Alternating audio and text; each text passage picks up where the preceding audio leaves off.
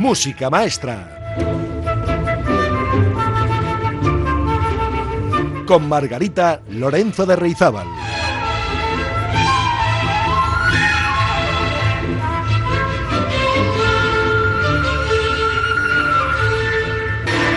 Muy buenas, queridos y queridas amigas. ¿Cómo están ustedes? Parezco uno de los payasos de la tele. ¿Cómo están ustedes? Espero que muy bien. Hoy nos espera una aventura que a mí me parece muy interesante, porque el barroco musical siempre lo ha sido. ¿Qué es el barroco? Bueno, es un periodo histórico que abarca aproximadamente los siglos XVII y XVIII y que planteó cambios artísticos y culturales ensalzando especialmente el sentimiento y la espiritualidad. El barroco puede delimitarse musicalmente eh, desde el 1600 hasta el 1700 50, unos 150 años. Su origen, la palabra barroco, tenía un significado despectivo para hablar de un arte caprichoso que daba a entender una expresividad desmesurada y de gran complejidad en el uso de sus recursos musicales. No olvidemos que es el periodo donde aparecen las reglas de la armonía por primera vez y se fijan las tonalidades que conocemos hoy en día, pues eso, las escalas mayores y menores. Se dice que la palabra barroco proviene etimológicamente del portugués barroco o barrueco, que significa perla irregular, aunque como movimiento artístico surge en Italia y se extendió progresivamente por el resto de Europa y América. Fue Jean-Philippe Rameau a quien se considera el fundador de la armonía moderna. Y él dejó escrito que la música es una ciencia que debe disponer de unas reglas bien establecidas. Dichas reglas deben derivar de un principio evidente, principio que no puede revelarse sin ayuda de las matemáticas. Pues si esto decía Rameau, se desprende que el barroco es un periodo en el cual se busca una codificación de todos los parámetros musicales como forma de ordenar y racionalizar la música. En este sentido, la música del periodo barroco dio lugar a la aparición y clasificación de nuevos recursos expresivos, géneros y composiciones, entre los que, como comentaremos hoy, encontramos el concierto, el oratorio, la cantata y la sonata. No solo eso, es que en torno a 1600 surgen las primeras óperas de los compositores Peri y Monteverdi. Es un género este de la ópera que recoge, agrupa múltiples artes, música, poesía, artes escénicas como la danza, artes escenográficas como la pintura, los decorados, la arquitectura, etc., convirtiéndose en el género que a lo largo del tiempo nos ha ido proporcionando el mayor desarrollo de la expresión de los sentimientos a través de la música. Bueno, pues entre medias nos encontramos con Johann Sebastian Bach, quien nació en 1685. Curiosamente, con la muerte de Bach en 1750, se suele decir que termina el periodo barroco, para dejar paso al clasicismo musical que vendría después. Pues vamos a empezar, antes de profundizar más, escuchando algo de un compositor de la época barroca, de Nicola Pórpora. Vamos a escuchar la Sinfonía en Do para cello, a cargo de José Chu Obregón y el grupo La Ritirata, que por cierto tuvimos en primicia el año pasado en Música Maestra y a quienes hicimos una preciosa entrevista. Pues vamos a escuchar Nicola Pórpora, música maestra.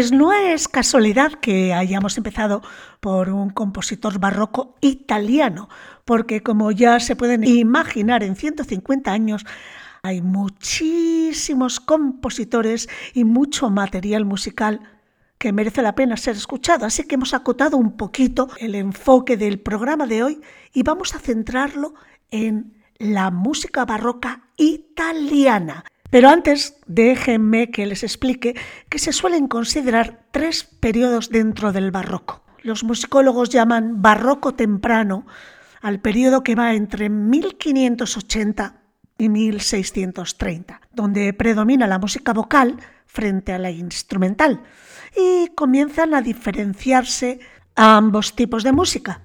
También es un momento en el que se rechaza el contrapunto anterior del Renacimiento. Y en Italia encontramos como representantes de este barroco temprano a Claudio Monteverdi, a Jacobo Peri, a Girolamo Frescobaldi y en Alemania, para que se hagan una idea, a Pretorius. En cuanto al barroco medio entre 1630 y 1680, predomina la ópera y la cantata. Igualan en importancia la música instrumental y la música vocal. Se revisa el contrapunto renacentista que había sido rechazado, se perfecciona y se convierte en el centro de la composición. En Inglaterra encontramos en este periodo a Henry Purcell y a Jean-Baptiste Lully en Francia. En cuanto al barroco tardío, la música instrumental se impone finalmente sobre la vocal. Va de 1680 a 1750. Y las formas musicales utilizadas dan lugar a obras mucho más largas y elaboradas. El uso de la tonalidad queda establecido y aparece el estilo concertado. Bueno, pues destacamos en este barroco tardío a los italianos Antonio Vivaldi, Domenico Scarlatti, mientras que en Alemania destacan Juan Sebastián Bach, Händel y Telemann. Pues les invito a escuchar a otro compositor barroco italiano del barroco tardío, nada más y nada menos que Antonio Vivaldi, el cura rojo, que como saben era pelirrojo. Por eso, y porque era cura, le llamaban el cura rojo. Pues vamos a escuchar de sus cuatro estaciones, como estamos en invierno, pues el invierno, el alegro final.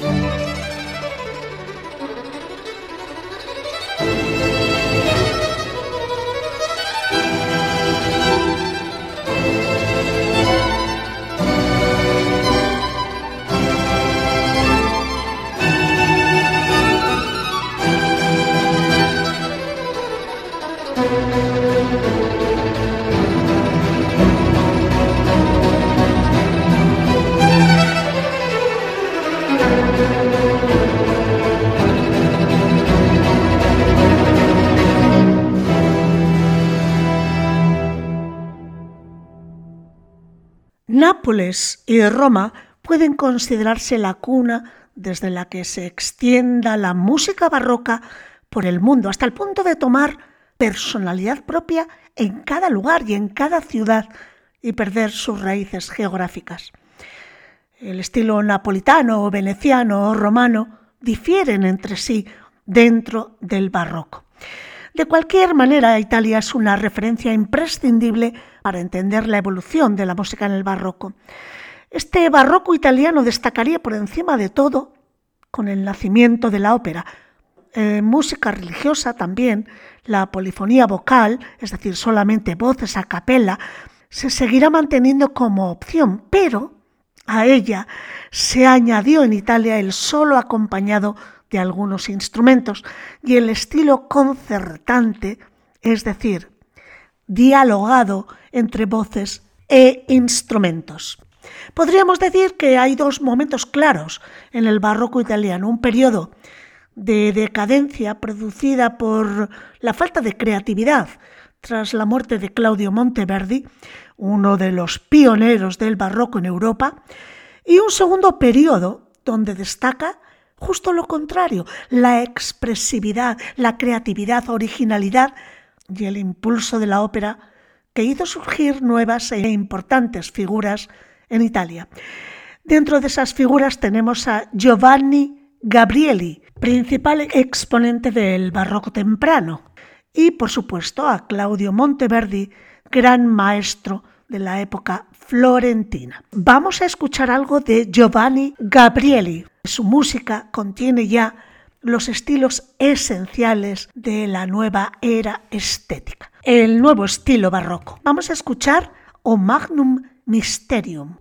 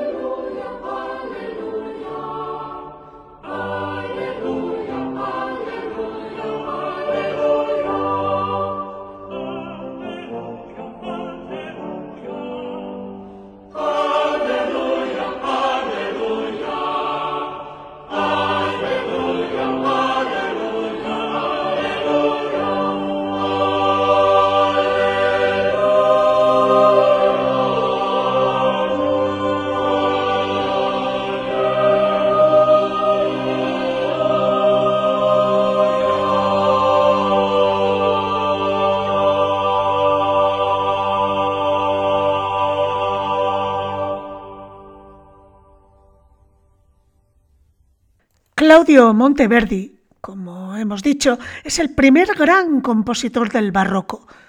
Inauguró el nuevo género operístico en Italia y en Europa entera. No se puede hablar de la música barroca en Italia sin hacer una referencia a la ópera y a Claudio Monteverdi. Hay que resaltar que Monteverdi constituyó el tránsito del Renacimiento al barroco. Vamos a escuchar de Monteverdi la tocata inicial del Orfeo, de su ópera Orfeo, a cargo del grupo que dirige Jordi Savall.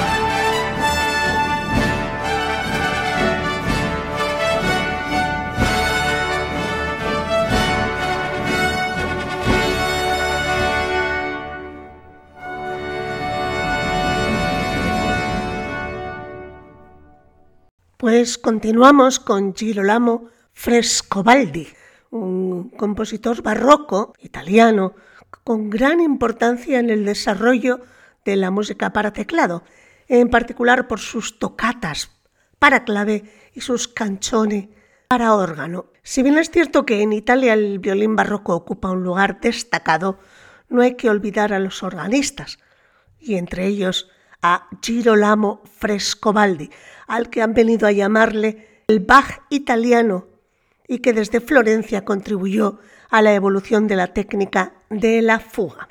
Pues les invito a escuchar de Girolamo Frescobaldi la tocata terza del libro primero para clave, al clavecín Hank Knox.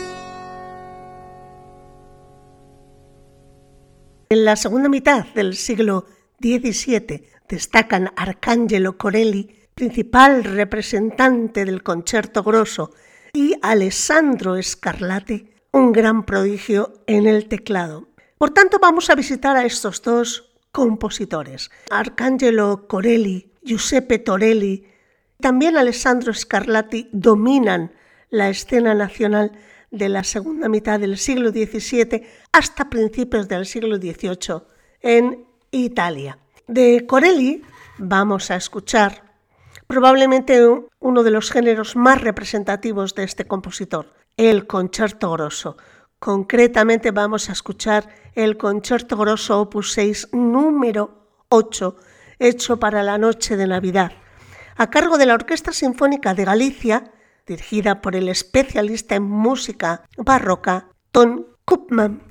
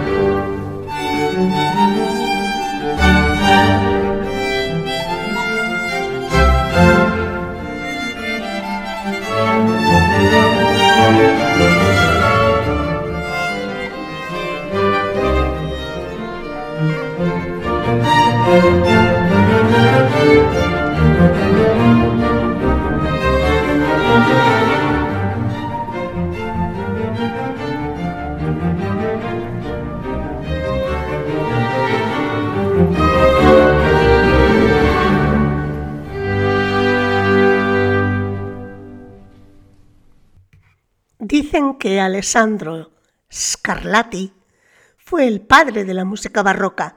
Compuso óperas, cantatas, sonatas y fue solicitado por la nobleza de distintos países europeos para componer a medida, es decir, por encargo. No en vano, su hijo, uno de sus hijos, Doménico, fue el máximo exponente de la música barroca en España. Pues vamos a escuchar del padre de Alessandro Scarlatti uno de sus conciertos para flauta, cuerdas y bajo continuo, concretamente el de Re mayor. Como no es excesivamente largo, vamos a intentar escucharlo entero, porque merece la pena escuchar los contrastes entre los movimientos consecutivos.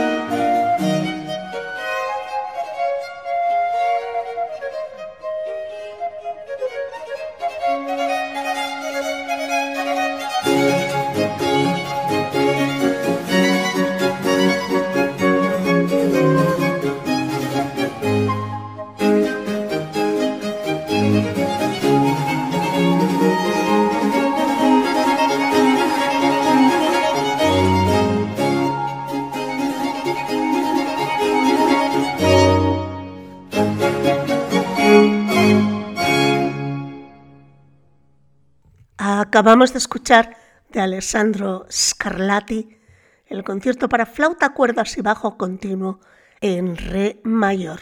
Pues vamos a visitar ya en la primera mitad del siglo XVIII a Tommaso Albinoni, al hijo de Alessandro, Domenico Scarlatti, y a Giuseppe Tartini, que representan la cumbre y el ocaso barroco en su país, en Italia. Comenzamos por Albinoni.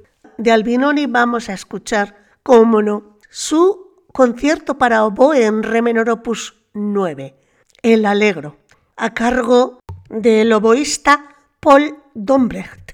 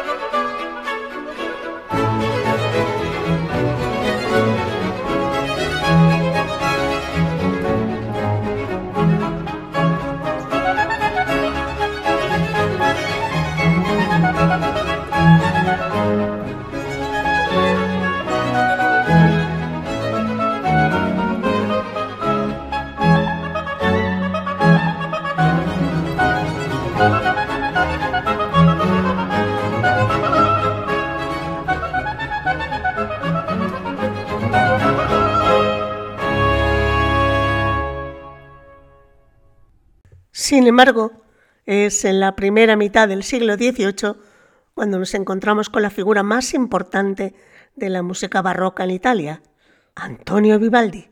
Es este sin duda uno de los genios más grandes de este periodo. Compone además muchas óperas.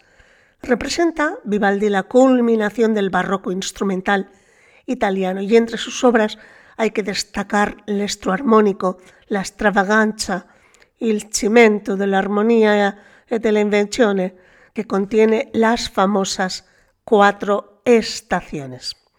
Hay que decir también que con el barroco se da la eclosión de la música instrumental en parte debido al enorme perfeccionamiento de algunos instrumentos como el violín.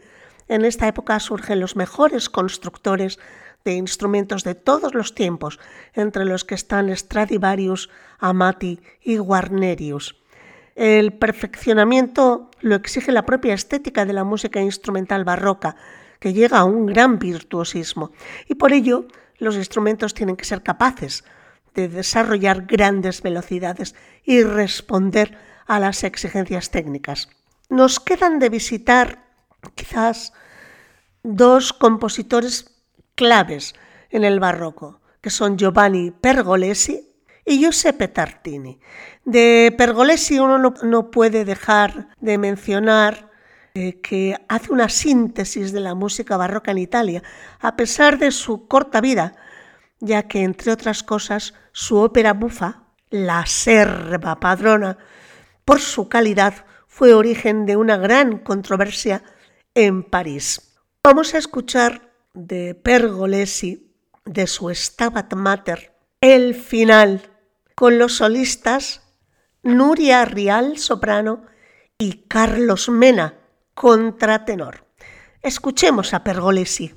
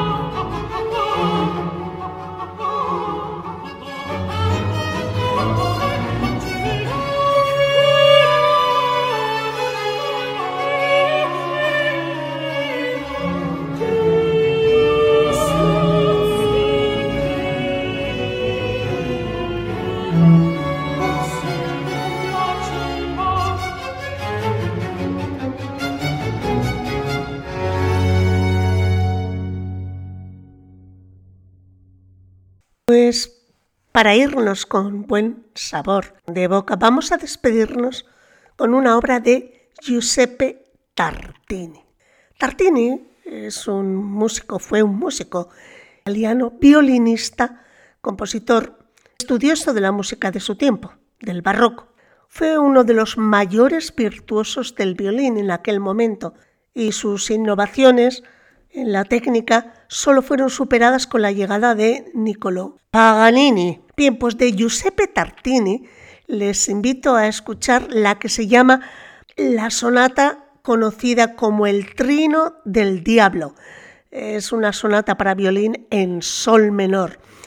Y se le conoce como el Trino del Diablo porque hay un grandísimo virtuosismo, trinos incluidos, que lo exigen todo del intérprete. La verdad es que Tartini se quedó mm, bien satisfecho con lo que escribió para los violinistas. Por tanto, les dejo con la sonata del Trino del Diablo de Giuseppe Tartini a cargo del violinista Ray Chen y la Sinfonieta de Ámsterdam.